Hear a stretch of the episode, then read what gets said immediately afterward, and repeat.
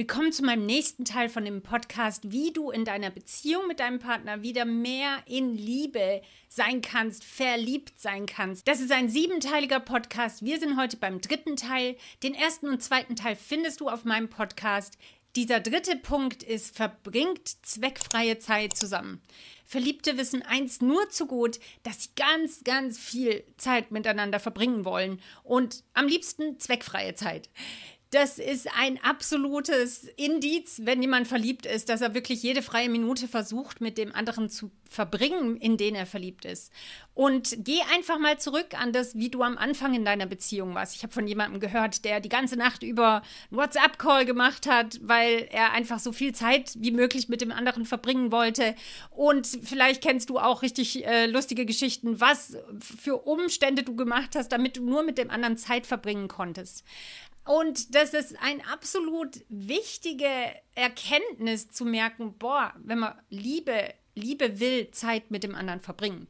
Und dann passiert aber das Leben, der Alltag kommt mit den ganzen Herausforderungen, man wird immer mehr hineingenommen in dieses Erwachsensein oder dieses Verantwortung übernehmen in verschiedenen Bereichen und dann kann es schnell passieren, dass du keine Zeit mehr hast für deinen Partner und dich für eure Beziehung.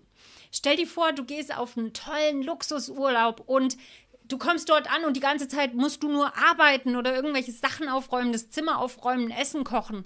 Du würdest dich total verarscht fühlen. Aber genauso fühlt sich die Liebe in dir auch verarscht, wenn die ganze Zeit, die eure Liebe braucht, um lebendig zu bleiben, nur damit verbracht wird, beschäftigt zu sein, zu arbeiten, gestresst zu sein. Deine Liebe braucht Luft zum Atmen. Die Liebe zwischen dir und deinem Partner braucht Zeit, um existieren zu können, damit ihr morgen auch noch Liebe empfindet, dass ihr im nächsten Monat auch noch wisst, wer der andere ist, wo er gerade steht, mit was er zu kämpfen hat. Denn eine wirklich traurige Sache ist, wenn ich nicht mehr weiß, wer mein Partner ist. Und das ist wirklich auch eine Sache, die passiert, wenn man Zeit mit dem anderen verbringt, dass man sich wirklich kennenlernt, dass man hoffentlich Fragen stellt. Also natürlich gibt es auch vielleicht andere Beispiele, wo Menschen wirklich nur irgendwie oberflächlich bleiben wollen, aber da verliert eure Beziehung so unendlich, wenn, wenn das so eine Oberflächlichkeit behalten würde. Deswegen sucht diese Momente der zweckfreien Zeit zusammen. Und ich weiß, zum Beispiel in unserem Leben ist es gerade auch eine extrem anstrengende Phase es ist so viel zu tun. Äh, wir haben vier Kinder, mein Mann und ich zusammen. Und sie sind alle jetzt fast im Teenage-Alter und wirklich auch jetzt viel unterwegs. Und ja, wir müssen viel herumfahren und ähm, Taxi spielen. Dazu kommt dann noch, dass das Haus, die Dusche ist kaputt, das Dach ist kaputt, die Heizung funktioniert nicht, unser Auto ist kaputt gegangen, wir müssen nebenher ein neues Auto jetzt suchen. Dabei war dann auch noch in der Arbeit viel los und es summiert sich einfach wirklich. Und ich weiß, solche Zeiten passieren. Und was bei uns jetzt der Fall war, ist auch, dass wir viel zu wenig Zeit zu zweit einfach hatten. Und das merke ich dann. Wir merken das, wenn die Atmosphäre zwischen uns angespannter wird. Das soll eben aber nicht heißen, dass wir deswegen sagen können, ja, so ist es halt, da können wir auch nichts dafür. Natürlich können wir nichts dafür, aber es muss uns klar sein, dass das Auswirkungen hat. Und nur wenn ich mir einer Gefahr bewusst bin, kann ich sie auch wirklich vermeiden. Ich kann jetzt nicht unseren ganzen Kalender freiräumen und sagen, ach, wir kümmern uns um nichts, das Haus ist doch egal, wir verkaufen es einfach. Ja, wir müssen irgendwo leben und äh, es braucht einfach diese Zeitinvestitionen, die sind einfach da. Aber ich kann zumindest weise in dieser Situation reagieren und versuchen, so gut ich kann, Dinge zu verändern. Und ich weiß, eine Konsequenz, die ich für mich jetzt gerade ziehe, ist die, ich muss absolut irgendwelche Bereiche reduzieren, damit wieder mehr Raum ist. Zum einen für mich persönlich, aber auch für unsere Beziehung, dass wir Luft zum Atmen haben als Paar und Zeit haben, wo wir in unsere Beziehung investieren können. Stell dir mal deine Ehe wie ein Schiff vor und äh, wenn deine Ehe eben dieses Schiff ist, dann ist der Hafen die Zweisamkeit, die Zeit, die ihr zusammen verbringt. Und ein Schiff, das die ganze Zeit nur auf dem Ozean rumfährt und sich austobt in den wichtigen, wichtigen Ereignissen dieser Welt und nie in den Hafen zurückkehrt, hat irgendwann ein Riesenproblem. Und wenn Leute dann sagen, ja, wir können halt nicht, so ist es halt, das Leben ist halt so voll, da muss man jetzt durch, hat das einen bitteren Nachhall, wenn dieses Schiff dann ja untergeht in den Wellen. Und ähm, das ist vermeidbar. In, in so vielen Fällen ist es vermeidbar. Natürlich gibt es andere Gründe, warum die Beziehung untergeht. Und ein großer ist der, wenn dann natürlich Schuld im Spiel ist, dass man anfängt, unehrlich, untreu zu sein oder hart und äh, lieblos. Aber dieser ganz natürliche Grund ist auch da. Und das ist, wenn keine Zeit existiert, wenn die Sorgen des Lebens alles ersticken. Und da ist die interessante Parallele zu deinem Glauben eben auch, dass genauso deine Beziehung zu Gott auch erstickt. Und Jesus hat es ja mal so gesagt, ja, das Wort Gottes, dass es ausgestreut wird und dann fällt es auf manchen Boden dieser Samen und dann erstickt wird von, von den Sorgen des Alltags.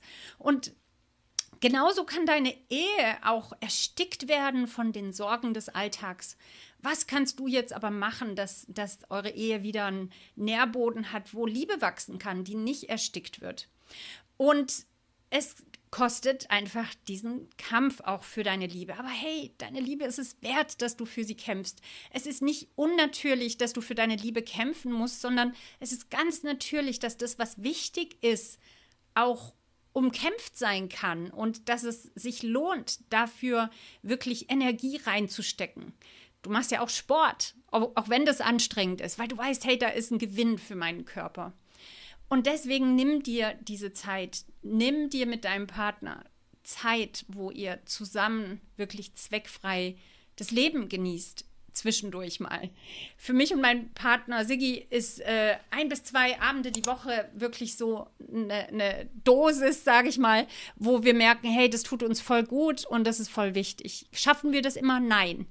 Aber es ist gut zu wissen, wenn es nicht gut läuft, dann hat das vielleicht damit zu tun, dass wir kaum Zeit diese Woche miteinander verbracht haben, wo wir einfach mal geredet haben und nicht nur über Probleme uns austauschen mussten. Wenn ihr das schon lange nicht mehr praktiziert habt, Zeit zu zweit zu verbringen, dann kann es sein, dass es sich am Anfang wirklich ein bisschen anstrengend und mühsam anfühlt, weil ihr es einfach nicht mehr gewohnt seid, miteinander zu reden, zu zweit ohne Unterbrechung. Ja, das kann man wirklich verlernen. Aber hey, habt Geduld, bleib einfach dran, versucht dir die Zeit, die ihr zusammen habt, so schön wie möglich zu machen egal wie, egal auf welche Art und Weise, versucht einfach was zu finden, wo ihr zusammen entspannen könnt.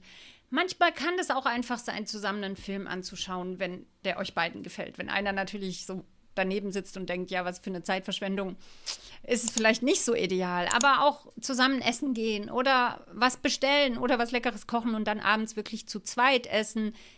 Und den Kindern sagen, wenn sie größer sind, hey, wir essen heute zu zweit, wir machen zu zweiten Abend oder wir gehen weg. Ich weiß, es kostet Kreativität. Früher war das leichter. Vielleicht, wenn keine Kinder da waren, war das natürlich leichter.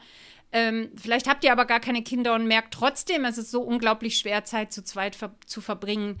Aber macht das wirklich. Selbst wenn ihr denkt, oh, das, äh, wir haben uns gar nicht so viel zu sagen ähm, oder wir sind viel lieber mit Leuten unterwegs. Hey, ab und zu ist es so wichtig, einfach Zeit zu zweit zu verbringen, damit eure Liebe stark sein kann, damit sich das entwickeln kann, was sich entwickeln soll.